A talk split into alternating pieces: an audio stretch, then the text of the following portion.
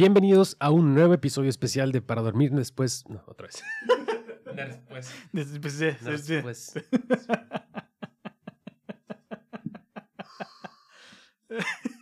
Especial navideño, güey, acuérdate. Ok. Como especial de Halloween.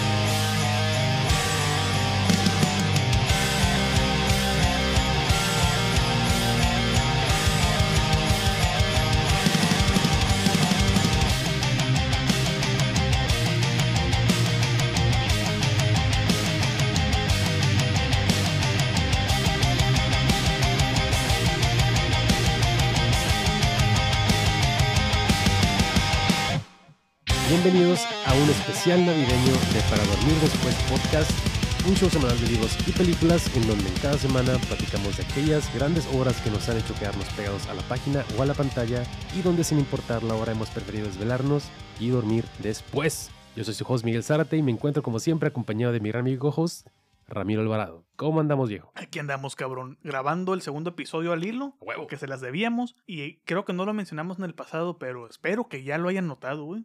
Estamos grabando por fin, de nueva cuenta, en presencial, güey. Claro. Estamos aquí pisteando en el cuarto, grabando como Satanás manda, güey. Exactamente, con frío, abrigados, tú no tanto, pero con caguama en mano, chingón.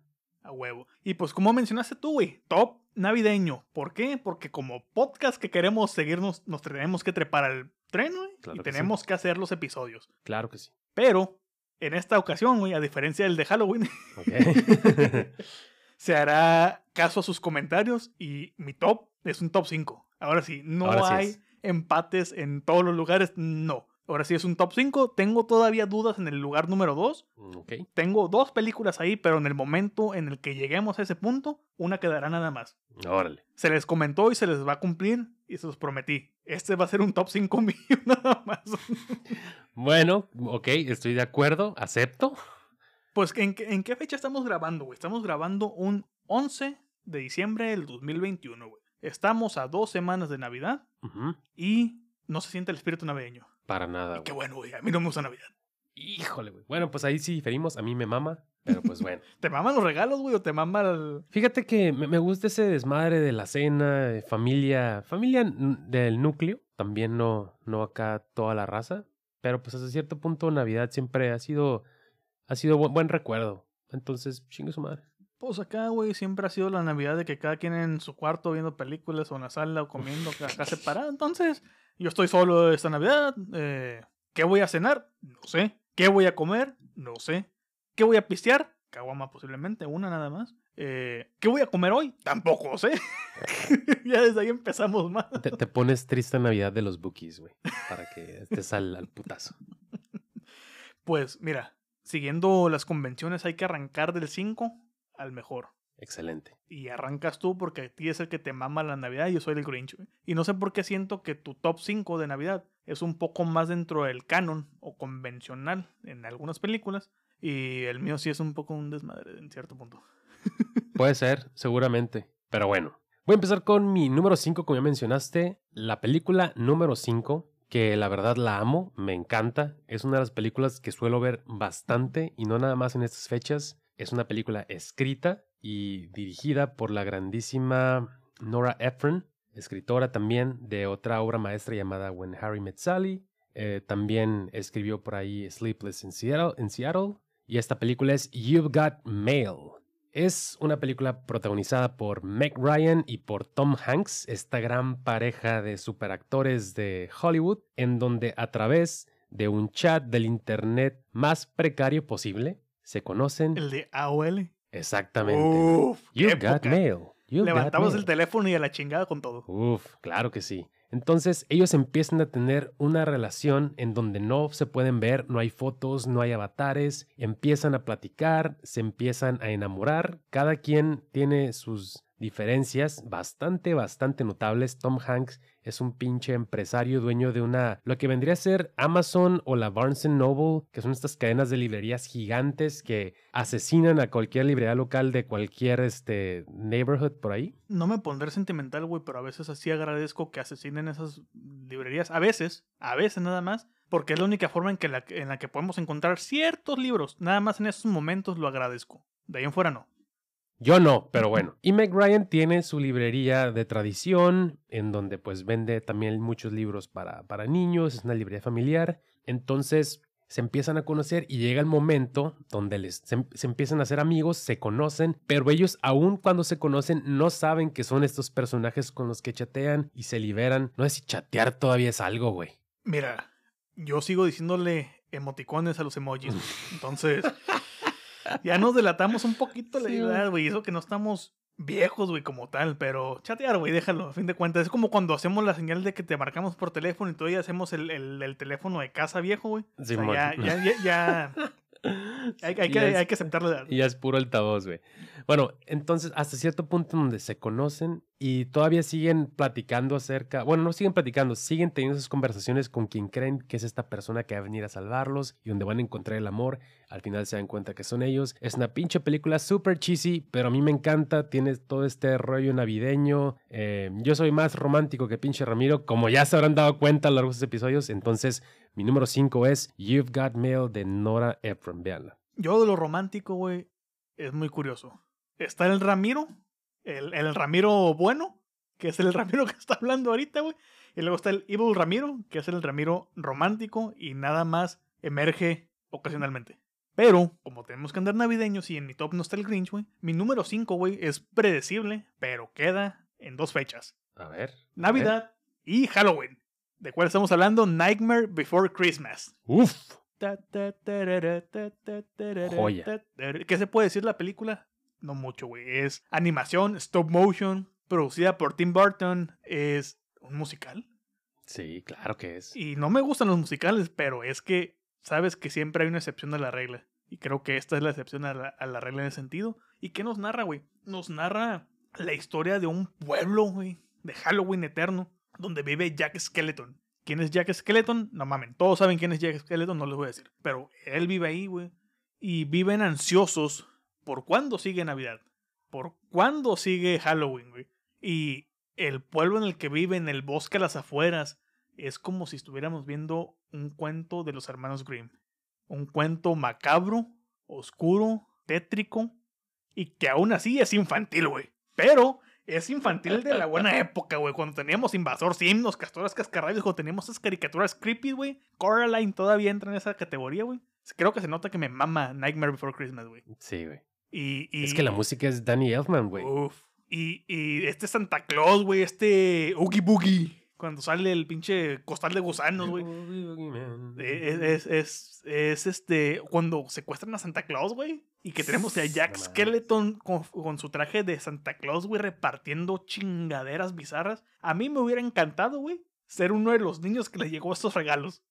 Esa Navidad sí me gusta, güey. No mames, pobres niños. Y ese nivel de Halloween también me gusta, güey. Es de, es de que llega y dice, ¿sabes qué? A la chingada con Halloween Kills, ponme Nightmare Before Christmas. También es una de mis favoritas, güey. Para verlas en esta época. Es que son de, de las que entran como reglamentarias, güey, que son muy buenas. Aquí vamos un poco típico todavía en el top, güey, pero no les puedo decir mucho porque es del 98, 97, Por ahí. 90. Ujú. Todos la han visto en algún momento. Sí. O sea, O si, simplemente... o si no, tu, tu amiga emo de la prepa traía unos guantes con la cara de Jack Skellington. O un morral, güey. o un morral rojo con negro. Y si no ubicas a la amiga Imo en el grupo, tú eres la amiga Imo en el grupo. Arroba Natiferovsky.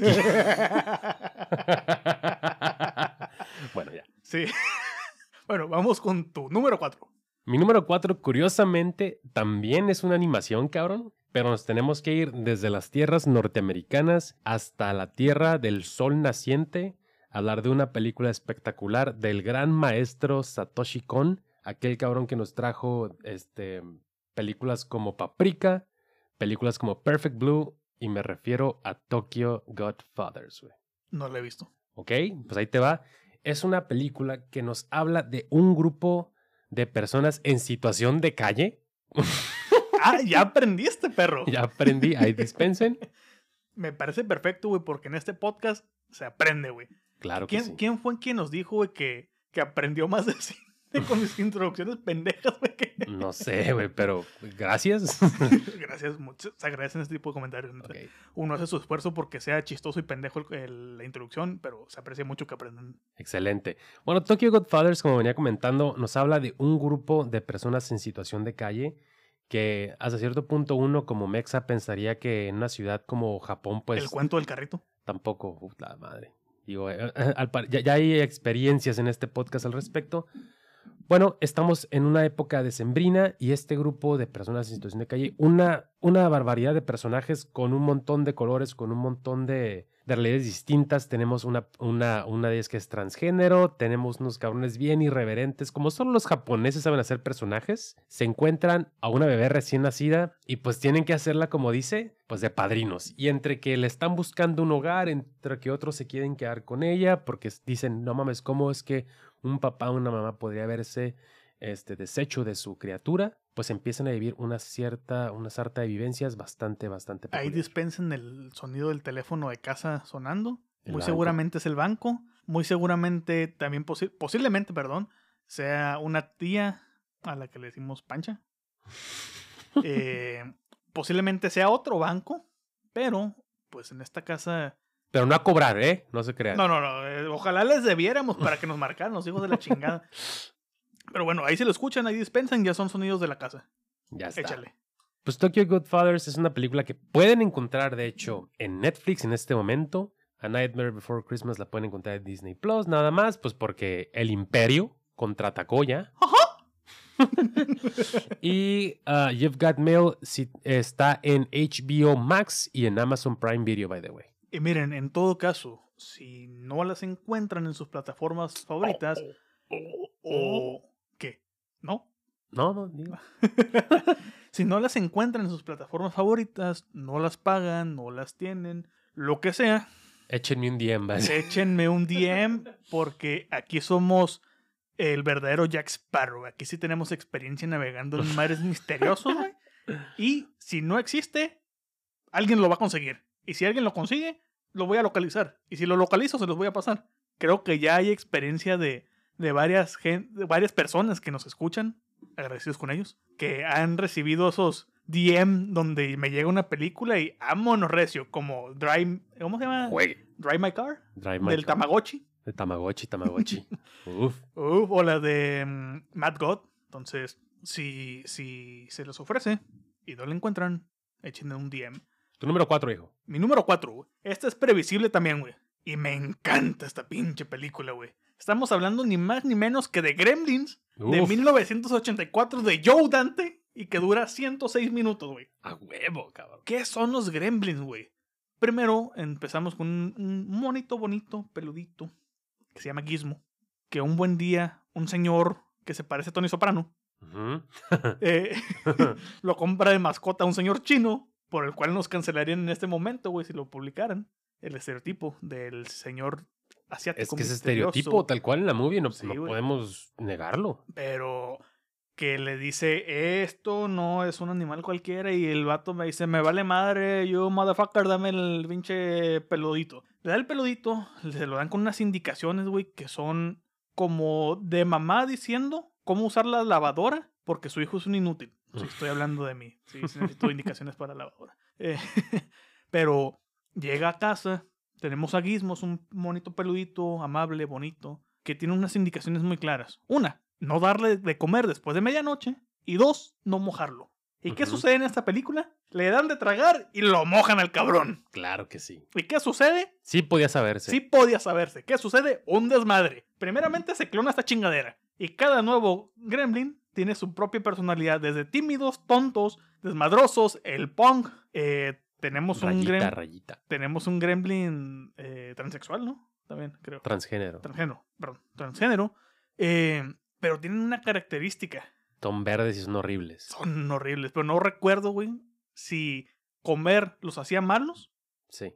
y mojarlos los multiplicaba. Multiplicarlos era mojarlos, ¿verdad? Ujú. Esas Y las comer- bolitas. Y comer después. me acordé de, de, ah, Critters. Uf, También. Critters, Simón, También podría haber entrado aquí, pero no lo haré. Este, pero es una película navideña producida por Steven Spielberg. Don Spielberg, que está de boga Claro, en ese momento porque estrenó su remake de West Side Stories así es. y dicen que es el musical La del leche, año. la leche. La leche. Y alguien que conozco y ya la vio dice que Que sí que trae. sí, que sí trae. Y creo que la tendré que ver el día de hoy la película. Pues hágala. Pero ese es mi top 4, ese es mi número 4, güey. Gremlins. Es un desmadre navideño, güey. Des- monos desmadrando un pueblo, eh, haciendo, pisteando, güey, en una pinche cantina, desmadrando todo, güey. Poniendo patas para arriba a la ciudad. Eh, el, el que meten al- a la licuadora es magnífico, güey. No, no seas mamón, Es-. Son de esas películas donde la- el concepto de películas para niño como que estaba un poco trastornado y me encanta, güey. Somos esa generación jodida que creció todavía con esas películas. Sí, sí. Hoy, hoy en día ya es puro. Mm, Yo creo que, que Coraline fue lo más eh, raro. No, digo, pero cuestiones de navideñas, güey. Si puedo decir- ah, bueno, ¿Coraline entra en Navidad o no entra? Creo que no. ¿No? Bueno. Vas con tu número 3. Ok. Mi número 3 es un dramón. Un dramón como los que me encantan. Es una película dirigida por Todd Haynes, protagonizado por Kate Blanchett y por Rooney Mara. Uff. Es una película llamada Carol. Uff. Fíjate que es una película. persona. Es una película. es una película que a mí me gusta muchísimo. En su momento no la aprecié tal cual, pero con las más recientes vistas, y por más recientes me refiero de 2018 para acá, se ha vuelto una película que suelo revisitar bastante. Antes o después de que te clavaras con Blues de Warmest Color. Mm, no, Blue the Worm Color es 2000. Es como 2014. Pero hablo en clavarse. Después, después, después. Eh, y bueno, es una película bastante interesante que nos habla desde dos, dos perspectivas que son la vida del personaje que da vida em, Kate Blanchett, que es una, una mujer de familia, una mujer que tiene una hija, es una persona de una clase bastante considerable, bastante respetada y que tiene que hasta cierto punto eh, denotar un cierto estatus. Y por otro lado tenemos el personaje de Rooney Mara, que es una, es una mujer con un chingo de vida, con muchos colores, con ba- bastante, este, ¿cómo podré decirlo? Bastante encantadora.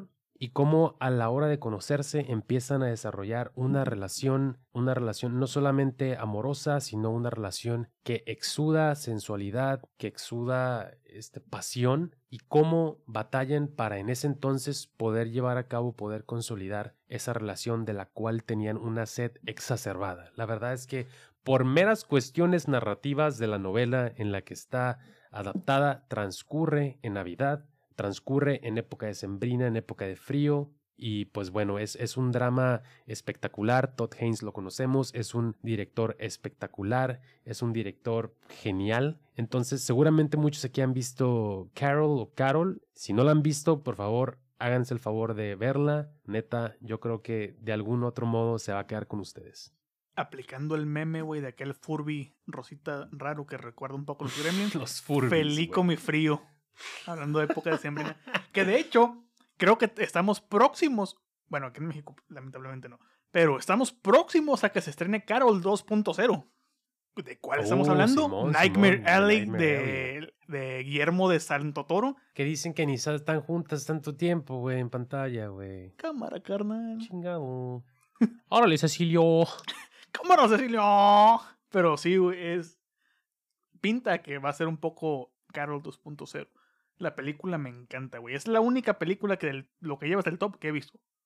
Me encanta esa película, güey. Lamentablemente, no he leído el libro, pero tiempo hay. Tiempo. Y ahora sí lo puedo leer, güey. Vida. En algún momento, no sé si vida, pero tiempo hay.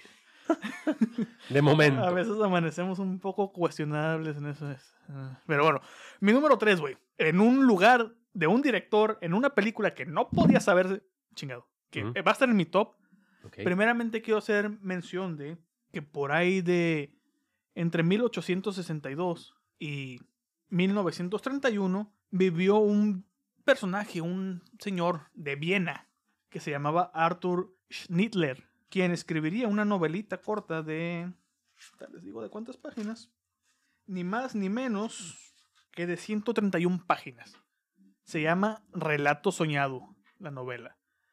Es una novela que transcurre eh, narrando la historia de un doctor. Ustedes saben que en esas épocas los doctores eran los doctores, era una profesión de prestigio, de autoridad, de poder, donde el doctor imponía como tal. Entonces nos narra la historia de este doctor que transcurre por muchas eh, fiestas, muchas situaciones incómodas, raras, situaciones eh, de índole de matrimonio que se ven ahí trastocadas un poco, pues me imagino que a esta altura de la vida ya sabrán de qué película voy a hablar, porque en 1999 se estrenaría de forma póstuma ni más ni menos que Ice White Shot de Stanley Kubrick. ¿Con quién? Con Nicole Kidman y con Tom Cruise. Adaptando este libro de Arthur Schnitzler, eh, que es eh, muy a la Kubrick. Es Kubrick pura, su última película. Eh, siento que hizo un poco lo que hizo Kubrick con The Shining, pero acá sí es una buena novela de la que estamos hablando nos narra la historia de esta pareja donde Tom Cruise, que es el doctor, se encuentra en una fiesta navideña y empiezan a coquetearle muchas personas alrededor. Empieza a tener ahí sus que que hay con ciertas mujeres. Le hacen comentarios muy crípticos sobre allá al final del, del arco iris. Tenemos a. Ah, ¿qué haces tu pinche desmadre? Era Sidney Pollack, ¿verdad, güey? Ya te desactivé el micrófono, ya te lo activé. ¿Era Sidney Pollack el que jugaba billar? Simón, sí, sí, sí. Tenemos a este mítico director, güey, Sidney Pollack, que de la nada llama a Tom Cruise porque hay una crisis, güey, en un baño. ¿Y cuál es la crisis en el baño? Una prostituta con una sobredosis. Espero que no se haya escuchado muy despectivo porque no lo dije con atención. ¿Y qué sobredosis, güey? ¿Y qué sobredosis, güey? Y la película empieza así, así está bien, güey. Ah, sí, así. Es que Miguel se está probando unos audífonos nuevos que, no conozco. Que él patrocinó, que son con los que edito los episodios desde hace como un mes. Y esta madre ya, ya, entramos en confianza, ya se desmadró, güey, así que perdón por las pendejadas. Pero tenemos Ice White Shot, güey, mi número 3. Navideña de, de a madres, güey. Sí. Y, pero navideña rara.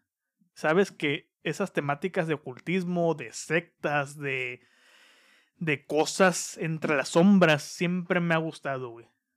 Sácala, sácala. ¿Sabes que siempre me ha gustado, güey? Que me llaman mucho la atención. Y pues, ¿en qué fecha sucede, güey? En diciembre. Tenemos esta dinámica de, de amor entre Nicole Kidman y Tom Cruise, en el cual es un matrimonio que ya está dando lo último que podía dar, güey. Y que Tom Cruise empieza a adentrar, güey, en esta. en estos túneles donde no sabe a dónde chingados va a llegar, güey. Donde suceden cosas o no suceden cosas que podrían o no estar involucradas gente de poder. Y para aquellos que nos escuchen que sean conspiranoicos, yo no lo soy, me gustan los videos, me entretienen, se rumora, hay una teoría de conspiración de que mataron a Kubrick, no fue una muerte natural, sino que lo mataron por esta película. No mames. Que porque en el Inter, en cierta escena, en aquella fiesta de máscaras, revelaba mucho sin decir nada. No seas mamón. Sí, güey. ¿Y cuál es la palabra clave en este, en este top? Fidelio. Fidelio. Pues cabrón, no tengo mucho que agregar, pero Ice White Shot era mi número dos. Ah, perro. Entonces, pues no queda más que hacer. No, no, igual da, da, da, eco a todo lo que acabas de comentar.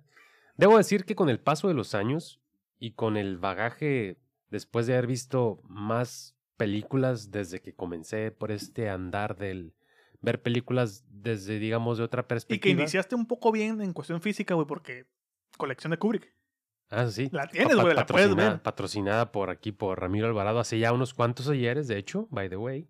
Otra película navideña, güey. Bueno, no sé. Nation Va a llegar Navidad. Ah, sí. En diciembre nos llega una edición muy chingona de Arbelos, de hecho, by the way. Entonces, este. Híjole, lo que lo que iba a decir es que creo que ha escalado muchas, muchas posiciones en donde yo la tenía en mi estima hace años. Y yo creo que actualmente solamente estaría por debajo de Doctor Strangelove, siendo esta última mi favorita. Pero eh, Ice White Shot para mí me parece excelente. Me parece una cosa súper interesante, bastante con un suspense que, que no sé, güey, se queda contigo una vez terminada la película porque deja muchas preguntas. No sé si como tú has leído la novela en la que está basada, sabes un poquito más de, de lo que va la película. Me gusta, güey, porque de hecho la novela, bueno, la película es una adaptación de la novela, pero es aplicando el estricto sentido de adaptación libre. Ok. Agarra la esencia de la. Pues, pues cuando no fue un adaptador libre este cabrón. Uh, es lo que mencionaba ahorita. eh, que hace magia, que como lo hizo con The Shining, que. que como lo Me que como lo hizo con The Shining, güey. Pero en el caso de The Shining, ya saben que a mí me caga eh, King. Entonces, acá adaptó un libro que ya era, una novela que ya era buena, la elevó. Sí, no ese, elevó, ese terror elevado, pero la elevó, güey. Claro. Trajo a la modernidad de la época la narrativa de esta novela. Y es muy buena, les recomiendo que la consigan, si pueden. Es cara. Me costó 400 pesos porque es de acantilado. Sí. Pero los que tengan un libro de acantilado saben el nivel de calidad en el Claro. papel y el nivel de curaduría que hacen con sus obras. Creo que son el movie de la literatura o movie es el acantilado del cine. Sí, porque llegó mucho tiempo después, movie. Entonces, arráncate con tu número 2. Ya mi número uno, mi número dos fue Ice White Shot. Ah, sí, cierto, qué pendejo. Bueno, entonces yo me arranco como pinche perico con el número 2. Sigo debatiendo. Voy a hacer mención de mis, mis películas a debatir, güey. Ok. Primeramente tengo Zodiac A la verga. de David Fincher. No es meramente navideña, pero hay fragmentos que transcurren Navidad. claro que sí. Y la otra que debate es La chica del dragón tatuado. No lo digo en inglés porque no quiero quedar en ridículo, como en aquel episodio donde hago mención del cine chino. No mames. Ambas do- películas- dos de Fincher, ¿no? Sí, dos de Fincher. Dos películas que duran exactamente lo mismo, 158 minutos. Y yo creo que me voy a tener que quedar con Zodiac. Va. ¿Por qué? Va, va, va. True Crime, Claro. Fincher en su mero mole, más apegado a lo que estudié, lo que me gusta, investigaciones, detectives, tramas, asesinatos, indicios o no indicios, búsqueda, recolección, ADN, todo ese pedo, güey. Todo lo que no sabía que me gustaba de la pinche carrera que estudié, aquí aterriza en un ejemplo muy claro desde diferentes puntos. Zodiac. Zodiac del 2007 de David Fincher. ¿Qué nos narra? Nos narra la historia a lo largo de los años de una investigación que lleva un periodista del New York Times. No, era del, del, del San Francisco Chronicles, que es eh, Jake Gilliam, Del otro lado. eh, eh, que es Jake Gilliam, y que nos narra esta investigación de, de estos mensajes crípticos que empiezan a llegar, güey, al, al, al periódico por un tal Zodiaco, el asesino del Zodiaco, que empieza, vaya la redundancia, a asesinar gente de forma muy característica, muy fría, muy peculiar, y que empieza a mandar mensajes a la prensa o a llamar, diciendo, ¿sabes qué? Yo asesiné a estos cabrones y les voy a probar que fui yo porque les voy a dar un detalle que no han soltado y que no lo van a saber. Lo hice con tal pistola, los amarré, cualquier cosa. Y es una investigación muy chingona donde vemos a Jake Gilliam en una espiral autodestructivo, güey, de cómo se va obsesionando con el caso, se va obsesionando, obsesionando, obsesionando, hasta que su vida es el caso. Y tenemos a Mark Ruffalo también, como detective. Tenemos al MCU antes de hacer Sí, tenemos, exactamente. Precisamente tenemos a Iron Man, no había caído en cuenta, güey. Tenemos a Iron Man, tenemos a Hulk Sí, y tenemos a Misterio, güey. A huevo. Dos héroes y un villano, güey. En un papel que les requiere tablas de Sí, act- güey. actorales, cabrón. Y de hecho es curioso porque los tres actores son muy buenos. Jake Gilliam creo que ha elegido una muy buena carrera, salvo ah, una que otra película, pero es una de, de cada tantas. Eh, Downey Jr. nos demuestra aquí que sabe actuar, güey. Que puede actuar como lo hizo también en Chaplin. Y como lo hizo de más morro, güey. También. Cuando, Ah, cuando, se, Chaplin. cuando se andaba autodestruyendo realmente. que precisamente aquí le hace en algún punto de alguien alcohólico, güey. Es Y- que era ese güey. O sea, la sabía ¿Quién perfecto. sabe cómo tiene nariz ahorita? güey? Eh, hay muchos misterios en la vida, güey. Ese Eh. es uno de ellos. Y Rúfalo. Rúfalo, que también siempre ha sido un actor bueno, que creo que el MCU no lo ha aprovechado ni de pedo, güey.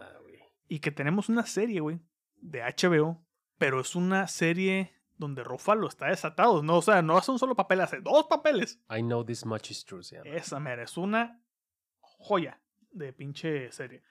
Pero volviendo a, Zod- a Zodiac o Zodiaco, es la historia de este asesino misterioso, güey, que hasta la fecha no se sabe quién es, güey. Es, una, es un caso activo todavía, es eso que le dicen eh, cold case, creo que se llaman. Son casos que se enfriaron, como lo dice el nombre, que nunca se cerraron o que oficialmente siguen abiertos, pero extraoficialmente ya fueron carpetazo. Y dicen hace poco que encontraron quién podría haber sido el Zodíaco, güey. Pero no hay nada certero. Cabrón. Se podría decir que fue un asesino que se salió con la suya. Si sigue vivo, se salió con la suya. Si ya murió, se super salió con la suya, güey. Y la, y la película, hasta cierto punto, es muy buena al final dejar ese tono abierto y hay una actuación espectacular de Joe Carroll Lynch, este cabrón pelón, que es uno de los güeyes que están como que tienen ahí, este cabrón puede ser. No mames, lo, como lo hace, güey, es, es fascinante ese güey. Sí, güey. Y de hecho, algo más impresionante, Fincher tuvo, no sé si el detalle, güey, o la intención desde un inicio, de que fuera respetuosa la película con quienes sufrieron y sobrevivieron a estos eventos. Porque una de las personas que, sobrevivi- que sobrevivió eh, dijo que él estaba cómodo con la película, que realmente no se sentía usado, afectado, cualquier cosa, sino que era como de, güey, o sea, él está poniendo lo que fue o lo que se pudo rescatar que fue de una forma respetuosa y que podría incluso ayudar, güey. Porque eso es lo curioso con el cine de Fincher a veces, güey. O con el cine en general. Hay ciertas películas que motivan a la gente a que estudien ciertas cosas o que se claven con ciertas cosas. De hecho, rápido para ya entrar al último puesto. La película del silencio de los inocentes, Silence of the Lamb, otra magnífica película, güey. Es la culpable, en el buen sentido, de que en criminalística se estudie entomología.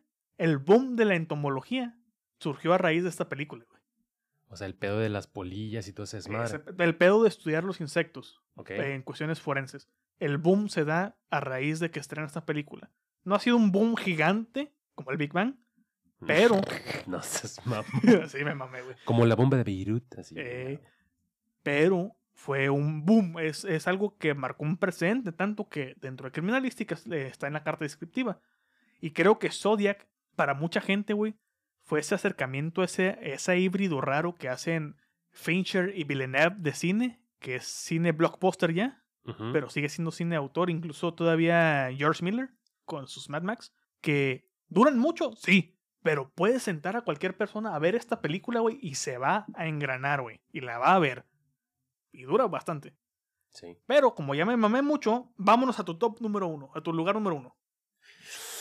Hijo de su pinche madre, güey. Puta, madre, ya me imagino que es una como película mexicana. No, ¿No? es gringa. Ok. Y el director, usualmente usamos una contracción para hablar de su nombre y sus apellidos, güey. ok. Esta es una película que desde la aquella vez que la Creo vi que ya sé cuál es. en la difunta, en el difunto Cine Tonalá de Tijuana, la verdad es que obviamente dejas de pensar en ella, pero sí, más bien ya te empiezas a preguntar cómo es que este cabrón sigue sacando películas tan buenas una y otra y otra y otra y otra vez, güey. ¿Alguien cancelable?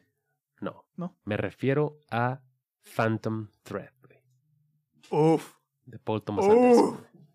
güey. Uf. El otro, Anderson bueno, güey. El Anderson más bueno, güey, que el bueno, güey. No sé, güey. Creo que ¿Te gusta De- más el pelo largo? No, no sé la neta, güey. Creo que dependiendo del día, es, creo que es como la Before Trilogy. Vas a decir, no, me gusta más el PW. Ey, tiene Event Horizon. Creo que dependiendo del día, del estado de ánimo, me puede gustar más uno que el otro. más De- West que Paul. Sí, puede, puede que ande un día más de colores pastel. Ok. o- Rosa pastel, Rosa diría pastel. Belanova. o que ande más del, del ánimo de, de relación tóxica, güey, como de la que vas a hablar ahorita. De esas que dices, agárrame a madrazos, pero no me dejes, por favor. es que hay, hay- aquí hay relaciones tóxicas por tres, güey. Bueno, Phantom Thread es una película de el ya lejano 2019. hilo güey. fantasma. El hilo fantasma. Protagonizado por el grandísimo, hoy retirado, Daniel Day-Lewis.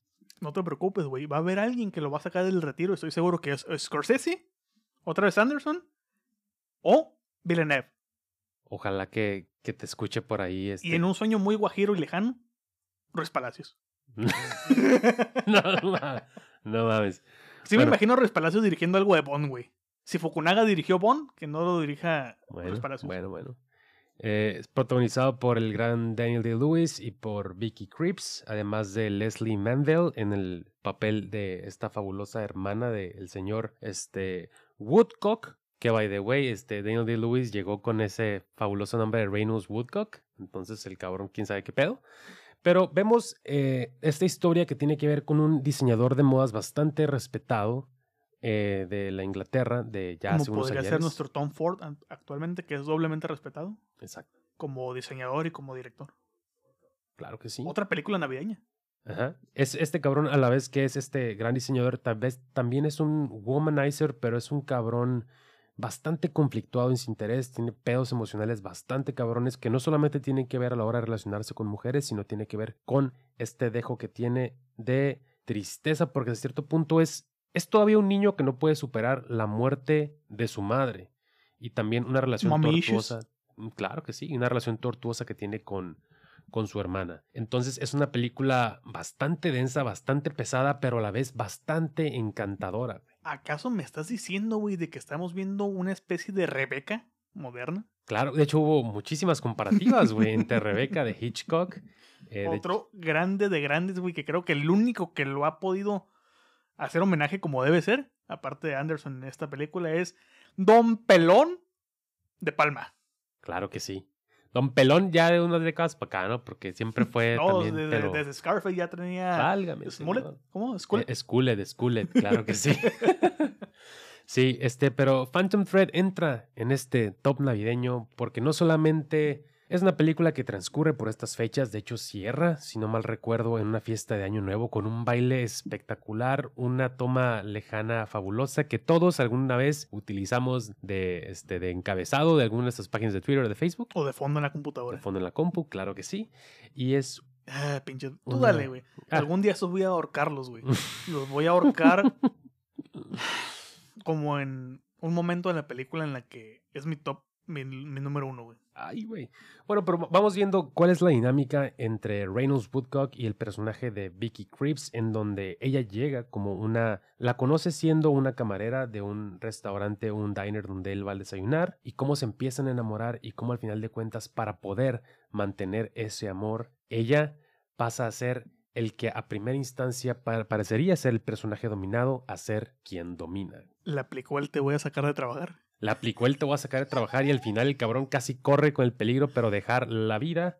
Eh, pero bueno, es una película espectacular. Paul Thomas Anderson no decepciona como no ha decepcionado desde que empezó en este desmadre de hacer películas.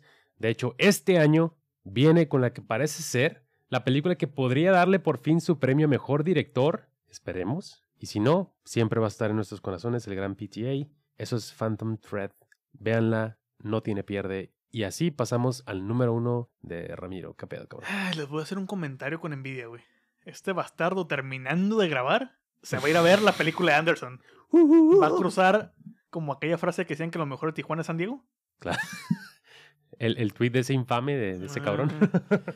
Bueno, en esta parte sí va a aplicar un poco porque va a cruzar a ver la película de Thomas Anderson. Ay, güey. Aquí quiero hacer un poco de narrativa, güey, para introducir mi película, güey. Hay directores que me han marcado en esta vida, güey. Hay directores que me hicieron amar el cine antes de que amara el cine, güey. No sé si se entiende ahí el contexto de. Por ejemplo, a mí me gustaba Guillermo el Toro muchísimo antes de saber quién era Guillermo el Toro o que era un director, güey. Cuando vivía en esa época de que veía películas y me gustaban. Por ejemplo, Mimic de Guillermo del Toro. Ese VHS, que también es navideño, ahorita que recuerdo. Lo vi hasta el cansancio y lo tengo acá arriba, güey. El VHS. Junto a la trilogía de Jurassic Park en VHS, a los Goonies y a la trilogía de The Godfather con el- la copia que viene con el guion, que también es otra película navideña, que caigo en cuenta, güey, hecho. Godfather. De hecho, sí. Y acompañada de otras películas también ahí, güey, como la de Corazón Valiente, Casablanca, no, la de Gone with the, with the Wind. Eh, Ujú. bueno, en este caso, una de las películas que marcó muy cabrón mi, vida es El laberinto del fauno. No es la película de mi top número uno, pero voy progresivo. El laberinto del fauno me hizo ver que el cine era algo, realmente algo. Algo que podía destruir, algo que podía crear, algo que podía sanar, algo que podía marcar una vida, así como lo hizo conmigo. Así que San del Totoro tiene un lugar muy especial en mi cocoro. Pero hay otros directores que se acercan un poco más a mis verdaderos gustos. Que del Toro tiene muchos toques, mucho, mucho de ese ambiente que me gusta. Pero hay directores que han llegado a esos gustos más específicos, un poquito más raros, un poco más perturbados, de una forma más transgresora. Ok. Estamos hablando del hijo del papá. Hijo de la chingada. Estamos hablando de David Cronenberg, güey. Claro que sí. Creo que en este podcast ya quedó claro que es del Toro y Cronenberg mis santos patrones. Y que Crash es Crash. Sí. Es la película, pero no es Crash la que voy a hablar. Ok. Es la que yo considero que es la película de Cronenberg. La que resume sus vicios, sus temas, güey, su, su forma de dirigir que depura absolutamente todo que sigue siendo Long Live the New Flesh Ujú. sin ser Long Live the New Flesh. Estamos hablando de Eastern Promises del 2007. Es una película que transcurre en diciembre, en los 20 de diciembre. Inicia, ¿con qué inicia, güey? Con la muerte de una niña que da a luz. Una niña que ha sido prostituida y drogada y da a luz a una niña y ella fallece. Y que Nicole Kidman es, no recuerdo si era enfermera, creo que era enfermera, es la enfermera que atiende el parto. Y a raíz de eso encuent- encuentran un, un diario en ruso encuentran una tarjeta ahí clavada de un restaurante donde Nicole Kidman acude en busca de, de respuestas. Y nos encontramos ante esta, este restaurante ruso o esta familia rusa. Estamos hablando de mafias rusas, en pocas palabras. De los Borisakone. De, de la Cosa Nostra rusa. De la KGB. De donde la KGB lo está buscando. Simón. Eh, y tenemos. ¿A quién tenemos como actores, güey? Aparte de Nicole Kidman. ¿Quiénes son los otros dos actores, güey? Digo, pues por supuesto tenemos a Vigo Mortensen Uf, en el papel principal. En su segunda actuación con Sí, ya Cronenberg. había hecho a History of Violence previamente. ¿Y a quién más? Y a.